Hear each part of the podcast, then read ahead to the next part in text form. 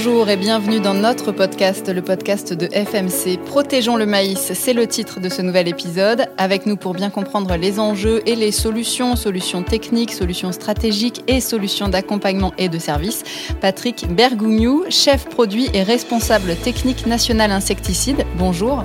Bonjour et Emmanuel Leduc, responsable technique et marketing région Ouest chez FMC. Bonjour. Bonjour. Nous sommes ensemble autour d'une table, ici et maintenant, mais vous ne serez pas seuls, messieurs, puisque nous avons beaucoup de questions d'auditeurs aujourd'hui, euh, des questions extrêmement pratiques qui sont le reflet d'un vrai travail de terrain, vous le verrez, autrement dit, des retours d'expérience pour lesquels on attend vos réponses avec impatience. Ma première question, elle est très simple et elle s'adresse à vous, Emmanuel. Les foreurs du maïs, c'est quoi? De quoi parle-t-on exactement?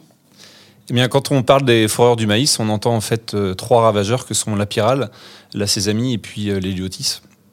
Et donc ces trois ravageurs vont venir occasionner des dégâts euh, sur la culture du maïs, d'où l'intérêt aujourd'hui de notre podcast. Alors on va tout de suite entrer dans le vif du sujet. Cette année 2020 a été marquée par une forte pression des foreurs de maïs. On le craignait, c'est ce qui s'est produit et ça s'est traduit comment? Oui, effectivement, on a eu euh, une très forte année en sésamie, hein, avec euh, vraiment, on a pu observer une remontée géographique euh, de la sésamie assez importante, et puis une pression empirale qui été moyenne à faible selon les secteurs géographiques cette année. Donc des, choses assez, assez particulières. Et puis on a aussi un deuxième phénomène qui est le fait qu'on a on avait un petit peu d'avance, autour de 5 et 10 jours d'avance par rapport à une moyenne quinquennale. Euh, et donc ça, c'était vraiment l'élément marquant de cette année. Euh, et donc tout ça a pu occasionner euh, des dégâts précoces avec des destructions de pieds, notamment liées à la sésamie. Dans ce contexte, on comprend bien l'importance d'un traitement sur mesure. C'est de la dentelle qu'il faut faire, de la haute précision même. Et c'est ce que vous faites avec Coragène, Patrick. Expliquez-nous comment elle agit. Oui, bah, Coragène, en fait, est un produit de chez FMC qui est composé de Rynaxypyr, donc euh, une matière active issue de la famille des diamides, et qui est hautement performant sur les lépidoptères, donc sur les papillons. Euh, ce produit a une action à la fois ovicide, ovolarvicide et larvicide, euh, ce qui lui permet d'avoir une souplesse de positionnement par rapport aux ravageurs ciblés.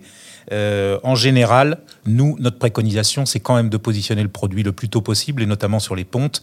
Ça évite évidemment d'avoir les insectes qui pénètrent à l'intérieur des cannes pour les premières pontes, et donc de rater ces insectes et, d'occasionner des dégâts. Donc, euh, à la souplesse de positionnement, mais c'est bien en début des pontes qu'il est le plus efficace.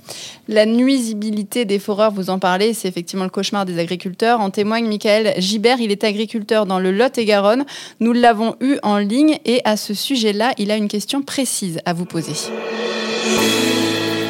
J'aurais aimé savoir précisément quel est le gain potentiel réel sur une culture de maïs entre deux modalités, une avec traitement et l'autre sans.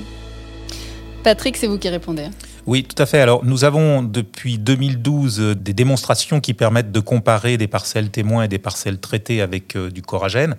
Euh, du coragène en première génération de foreur et sur la dose de 0,125 litres par hectare. Et toutes ces données que l'on a pu collecter sur ces neuf années de recul nous permettent de dire que en moyenne, on sauvegarde 5,3 quintaux par hectare. Euh, la moyenne est un petit peu plus élevée quand on regarde sur le sud-ouest et sur l'ouest de la France, euh, les zones les plus concernées par le maïs d'abord et, ensuite par les pyrales, où là on peut sauvegarder jusqu'à 6,3 quintaux de moyenne. Mais on sait que les dégâts peuvent aller jusqu'à plus de 16 quintaux de pertes euh, avec les foreurs si on ne protège pas ces cultures. Alors justement, c'est un peu l'objet de la question suivante. Les insectes, on y reste avec euh, Jocelyn Bro. Lui est responsable technique chez Cavac et il a également une question pour vous, Patrick. Bonjour. Face à la pression des foreurs, comment expliquer la reconnaissance de ses amis cette année? Merci pour votre réponse. Alors, quand on regarde un peu les foreurs, effectivement, euh, Emmanuel disait qu'on avait euh, trois types de foreurs. Euh, la pyrale qui est la plus commune en France, puisqu'on la retrouve quasiment dans toutes les parties de la France.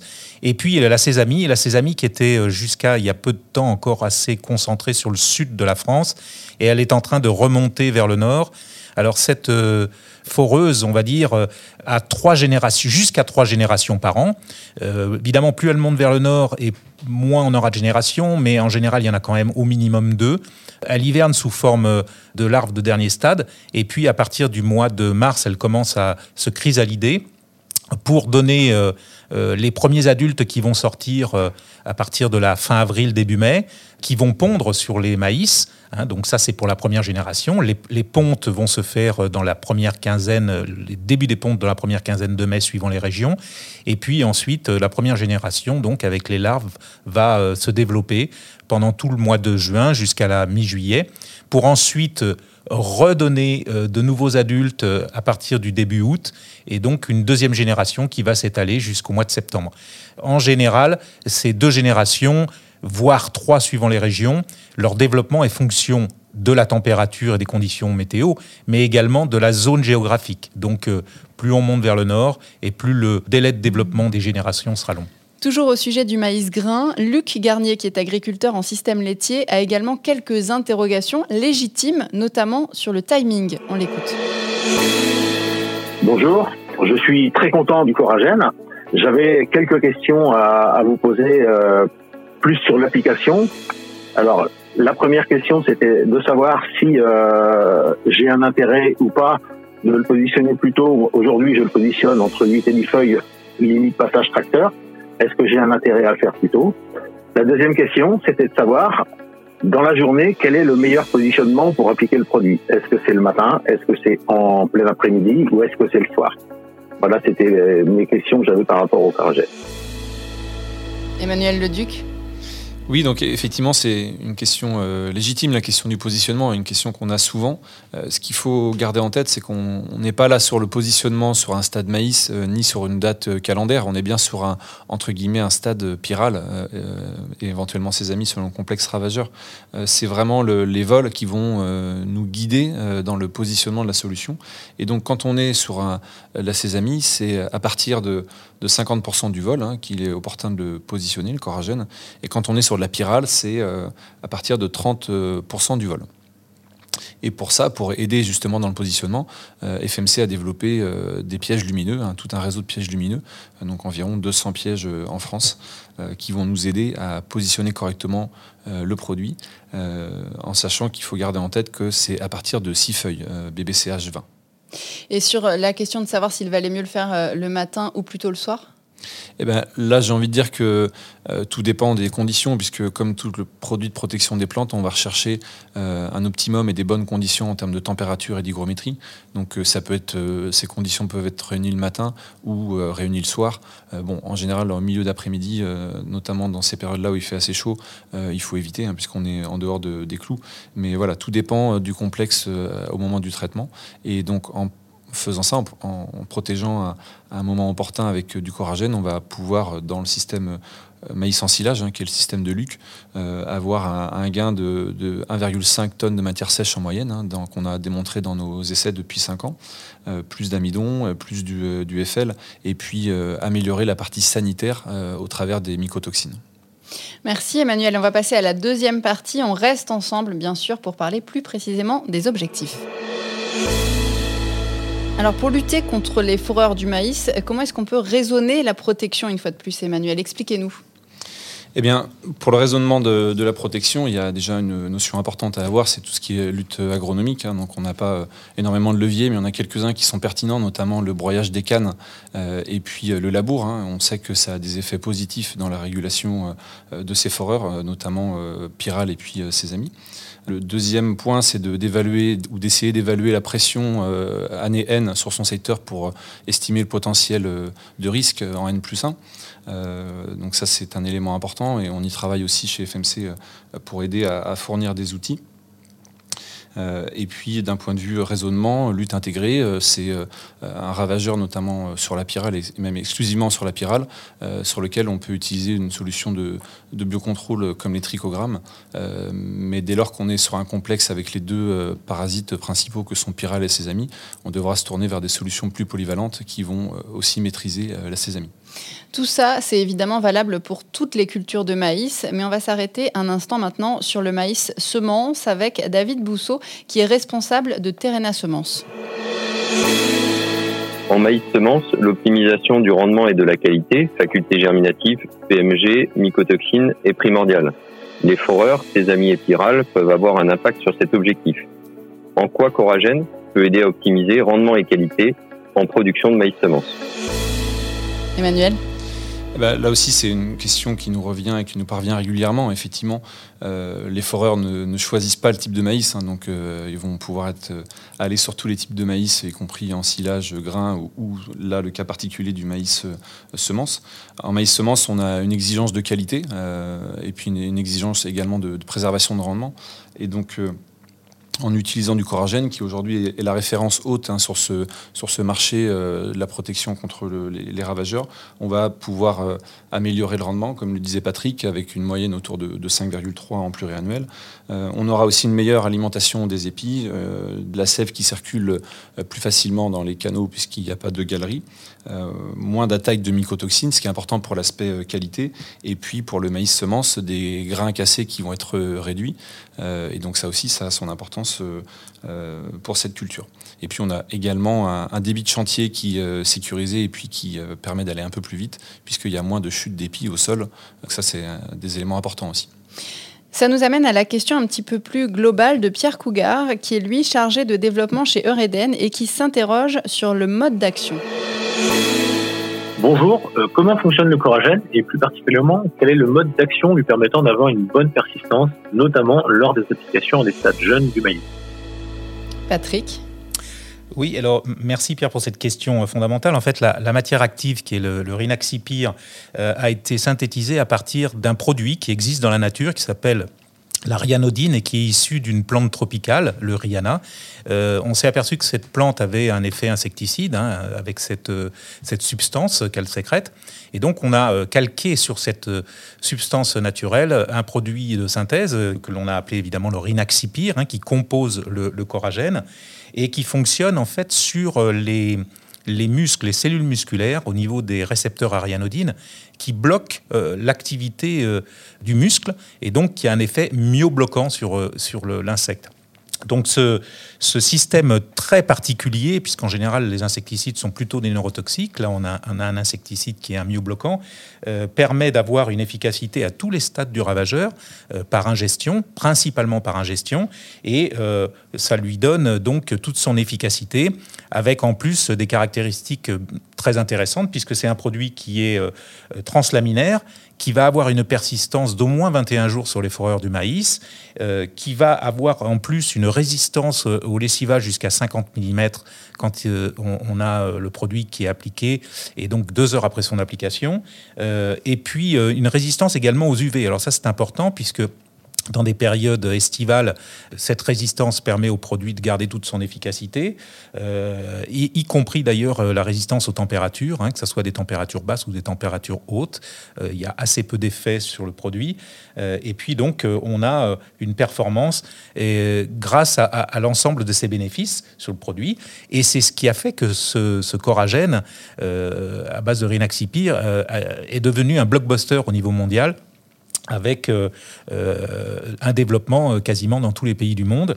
Hein. et, donc c'est grâce à cette persistance et à cette translaminarité qu'on peut aller traiter nos insectes dès le stade six feuilles du maïs, puisque ça permettra de contrôler une grande partie de la population de, de, foreurs en ciblant les pontes et donc en limitant au maximum les éclosions de ce lépidoptère. Donc, qu'on comprenne bien, Patrick, le mode d'action sur le maïs semence est le même finalement que sur le maïs grain ou doux. Oui, tout à fait. Euh, après, euh, les insectes sont les mêmes, que, l'on soit sur du maïs grain, sur du maïs semence, sur du maïs doux, sur du maïs popcorn. On a exactement les mêmes insectes. Euh, donc, d'ailleurs, c'est la cible, c'est l'insecte et c'est le cycle de l'insecte qu'il faut regarder et non pas le cycle du maïs, quel que soit le maïs. On aborde la troisième partie de cet épisode et je voudrais qu'on revienne sur la question de la persistance avec vous, Emmanuel. L'un de nos auditeurs, Pierre Cougar, a commencé à l'évoquer. On va s'arrêter sur ce sujet. La persistance d'action, c'est aussi un des enjeux majeurs. Comment est-ce que vous répondez à cette problématique-là? Bah, effectivement, cette problématique de la persistance, c'est vraiment quelque chose clé. On sait qu'avec le coragène, on a au moins 21 jours hein, de persistance, voire même plus. Euh, donc euh, là, on est sur quelque chose qui, euh, comme le disait Patrick, ou pas dépendant des conditions météo et climatiques, ce qui est très très important dès lors qu'on est sur un produit de protection des plantes comme celui-ci, et qui va surtout nous permettre d'avoir une performance exceptionnelle et de contrôler autour de 80% des, pontes, ce qui est un chiffre largement honorable.